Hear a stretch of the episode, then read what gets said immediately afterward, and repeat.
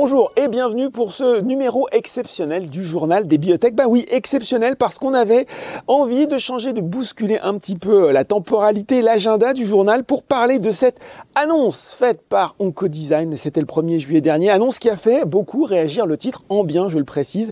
Et j'ai le plaisir d'accueillir donc à distance, mais avec moi ce matin pour en parler, Philippe Gênes, fondateur et PDG d'Oncodesign. Bonjour Philippe. Bonjour à toute l'équipe de Boursorama. Merci de m'accueillir ce matin et puis euh, on pourra parler de cette news. Bon voilà justement. Qui bouscule, votre agenda. cette nouvelle qui a fait réagir, c'est l'annonce euh, de la scission bien sûr des activités d'Onco-Design. Mais avant, j'avais envie Philippe qu'on rembobine peut-être un petit peu avec vous l'histoire pour que justement pour ceux qui auraient loupé les derniers épisodes de l'évolution d'Onco-Design, vous nous présentiez rapidement euh, le profil actuel de la société, société qu'il faut euh, le rappeler a été créée en 1995 et qui est implantée à Dijon. Allez, portrait express d'Onco-Design. Alors voilà, euh, j'ai créé cette société en 95 sur une mission assez simple, qui était mm. la découverte de thérapies efficaces contre le cancer d'abord, et puis on l'a étendu par la suite à d'autres euh, euh, solutions thérapeutiques dans des aires où il n'y avait pas de, moyens. Et donc on s'est développé beaucoup sur, sur, une base de construction de plateformes technologiques. Alors les plateformes technologiques, pour nous, c'est extrêmement important. La technologie, l'innovation dans la technologie, elle permet d'avoir des produits innovants. Donc c'était une étape euh, assez importante euh, de construction de l'entreprise euh, qui a duré potentiellement une bonne dizaine d'années où on a pu développer des approches innovantes, utilisant l'imagerie, utilisant les nouveaux modèles expérimentaux en cancérologie, dans d'autres domaines, et en se faisant aussi une place, en validant ces, ces plateformes au contact de l'industrie, au travers d'une activité de service qui est une activité assez naturelle pour nous, euh, on s'est créé beaucoup de crédibilité. Et puis, euh, assez naturellement, dans les années 2009-2010, on a incorporé une technologie de nom de Jensen, qui est une technologie chimique qui permet de faire des petits euh, nanocycles. Et ces nanocycles permettent d'être de très très bons inhibiteurs de, de kinase, très très spécifiques. Et donc, on est rentré dans la phase du projet un peu plus en aval, on va dire, euh, et en direction euh, du thérapeutique. Et c'est euh, c'est par ce biais-là qu'on est arrivé en bourse en 2014. Mhm.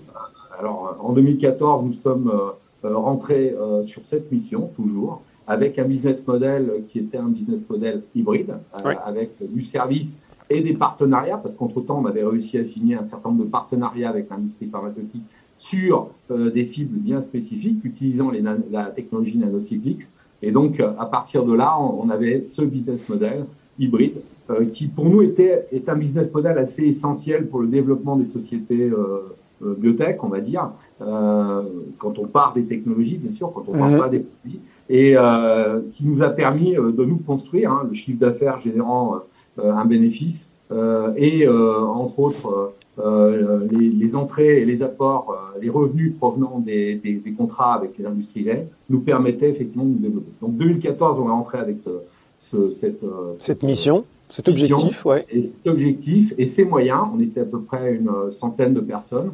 Et puis, euh, quelques années plus tard, après avoir incorporé le laboratoire de recherche de GSK mhm. en France, euh, qui comptait à peu près 57 personnes spécialisées dans le drug discovery, euh, on a fait cette intégration en 2016. Et puis, euh, en ayant intégré également euh, un an après, en septembre 2017, l'activité de service de Bertin Pharma, on a, qui comptait 57 personnes, on a augmenté à la fois nos technologies, nos compétences dans des aires différentes, hein, infectiologie, immunologie notamment, et, et, surtout en incorporant l'approche drug, drug, discovery, qui est une approche très industrielle, euh, est très rationnel pour, partant d'une cible, pouvoir arriver à un candidat médicament. Voilà. Et de fil en aiguille, euh, on a utilisé le deal de GSK. Je vous raconte l'histoire. Hein, mais ouais, mais c'est très bien. de fil en aiguille, donc, euh, le, le, je dirais que le, le, deal avec GSK nous a permis de lever 33 millions d'euros auprès de GSK, mm. c'était dans le deal. Et on a investi cet argent sur nos développements en propre et sur les équipes de drug discovery qui étaient présentes dans les laboratoires GSK. Voilà. Et de là, on a pu encore euh, développer nos programmes thérapeutiques qui sont à ce jour euh, prêts de rentrer en clinique. Bon. Voilà, fait vite, euh, à peu près. Non, on a, on a déjà une, une, bonne, un bon aperçu. Il faut quand même revenir. Donc, il y a eu cette restructuration aussi en 2020, en fait, structuration plutôt, où euh, Oncodesign était donc basé sur trois pôles, les services, les biotech. la recherche, l'intelligence artificielle. Et puis, on arrive hein, dans le cœur du sujet qui nous rassemble aujourd'hui, cette scission des activités de service, qui est la, la plus rentable du groupe, des biotech. Et cette question toute simple, pourquoi avoir décidé de cette opération et pourquoi maintenant? Alors, euh, vous avez euh, repris euh, des informations importantes qui sont effectivement la naissance des BU il y a deux ans. déjà, on peut partir de là parce que c'était déjà le point de départ un peu de la réflexion.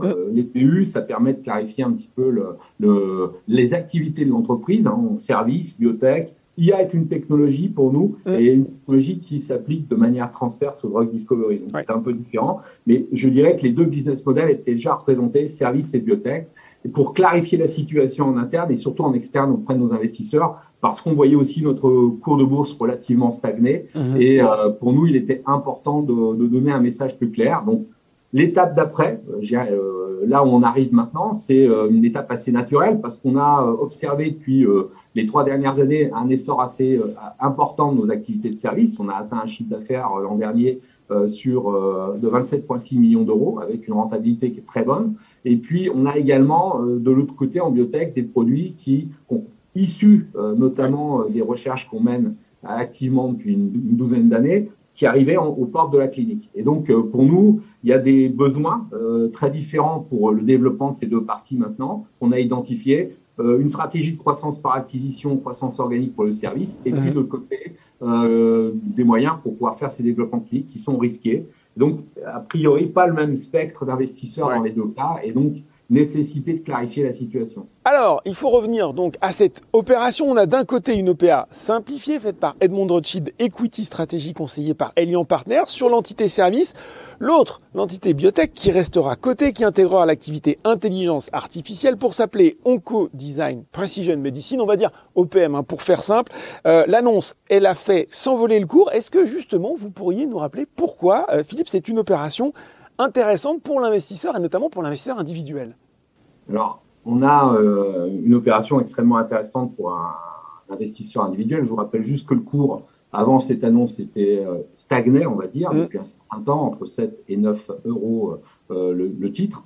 Et on a, au travers de cette opération, la possibilité d'offrir aux actionnaires, donc au design, une plus-value significative euh, sur la valeur de titre, 14,41 euh, euros par titre, mm. et également associé à euh, une, une, une action d'OPM, qui est la société, qui, qui est pour le futur finalement, quelque part, qui est la société de biotech spin-off, qui va être cotée par la suite.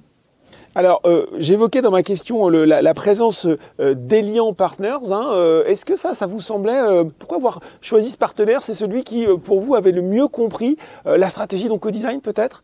Alors, Allianz Partners, c'est un, partenaire euh, avec lequel parmi, les, parmi tous les partenaires avec lesquels nous avons discuté, c'est le partenaire qui nous semblait effectivement le plus prompt à avoir compris euh, ce modèle. C'est un modèle compliqué au niveau euh, financier et donc par là même capable de nous amener euh, jusqu'à l'objectif qui n'était pas forcément le sien. Mmh. L'objectif, c'est euh, euh, à la fois, c'est d'abord, son objectif à lui, c'était de, de, racheter la partie service, et notre objectif, c'était de pouvoir faire émerger un spin-off contenant les activités de biotech et d'IA. Et donc, dans cette gymnastique complexe, Elian s'est montré, on va dire, le plus le plus souple, le plus souple et le plus hardi à rentrer dans cette démarche. Voilà. Et ça, pour nous, c'est un signe déjà d'engagement fort dans le projet. Euh, et en plus, euh, avec une stratégie pour eux de construction à partir du modèle de build-up donc au design euh, et basé sur ces technologies. Donc voilà, c'est des raisons qui nous semblaient importantes.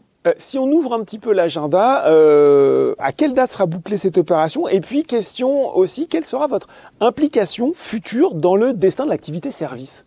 Alors, cette, date, euh, enfin, ce process, ce long process hein, euh, qui a débuté euh, vendredi dernier, enfin, qui a débuté avant vendredi dernier, mais officiellement vendredi dernier, mmh. se, se, se, traduit en ce moment, enfin, va se traduire jusqu'à septembre, octobre par la cession d'un bloc majoritaire mmh. à Elian, Partners.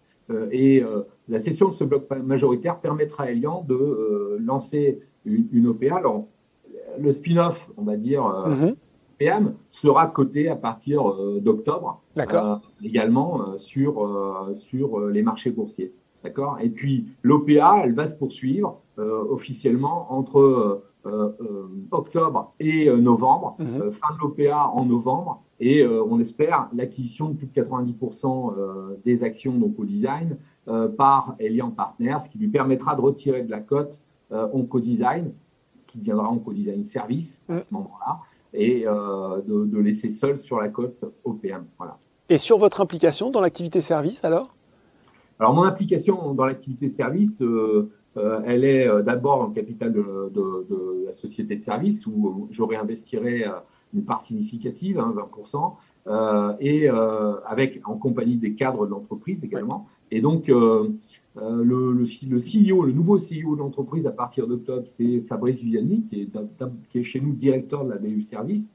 Euh, et moi, je deviendrai euh, président euh, du conseil de surveillance de la, de la société. Et donc, je la suivrai sur les 3 à 5 ans suivants. Voilà.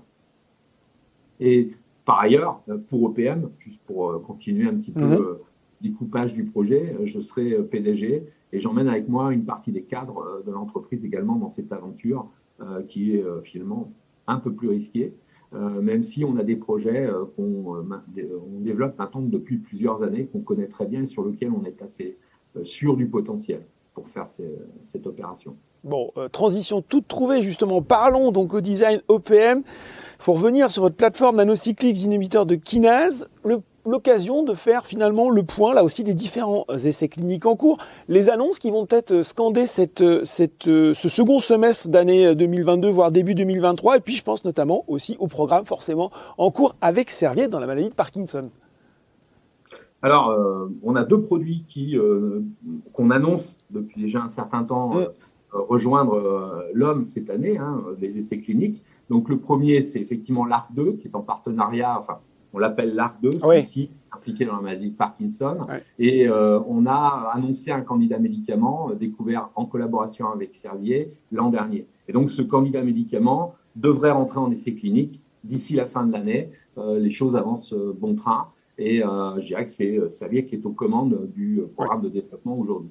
Et donc, on a par ailleurs un programme qu'on porte nous-mêmes, euh, qui est un programme contre une, une kinase qui s'appelle RIPK2, peu importe, qui est une cible intéressante dans euh, les maladies euh, immuno-inflammatoires. Et cette, cette cible, enfin ce programme, le composé s'appelle ODS101. Et là aussi, on, a, on porte ce projet, on va l'amener en clinique d'ici la fin de l'année. Donc ça fait deux, deux news importantes, plus je dirais, euh, news sans doute, on pousse beaucoup sur la partie IA. On a construit une plateforme technologique pour faire la sélection de nouvelles, l'identification de nouvelles cibles thérapeutiques.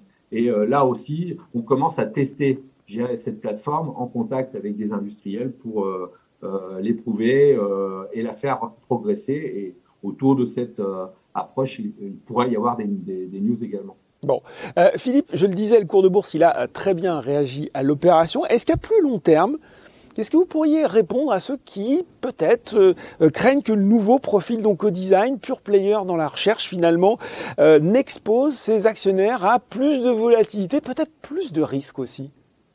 Alors, oui, alors, par construction, hein, je dirais, on a forcément amené, on, est, on a forcément été amené à purifier le modèle.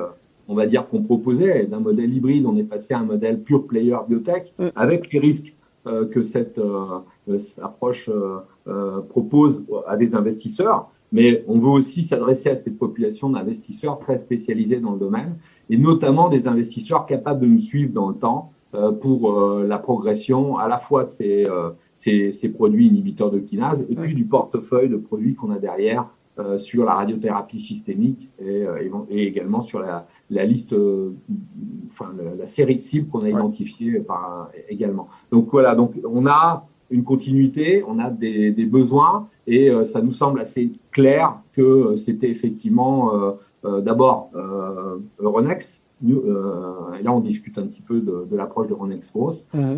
Peut-être plus parce qu'on on a aussi notre maintenant notre expérience de Euronext Growth et, et donc pourquoi pas prendre une position plus claire aussi au niveau européen. Euh, à la suite de l'entrée sur le marché de ces, de l'entrée en clinique de ces produits, bien sûr. Excusez-moi. Bon, et eh bien voilà, explication éclairante, on saura tout, euh, on a tout compris sur la scission des activités ah. donc au design. Merci beaucoup euh, Philippe Gênes pour ces explications. Très bien, merci beaucoup et puis bonne journée à vous. Le journal des biotech, numéro exceptionnel, c'est fini. On se retrouve très bientôt pour un nouveau numéro.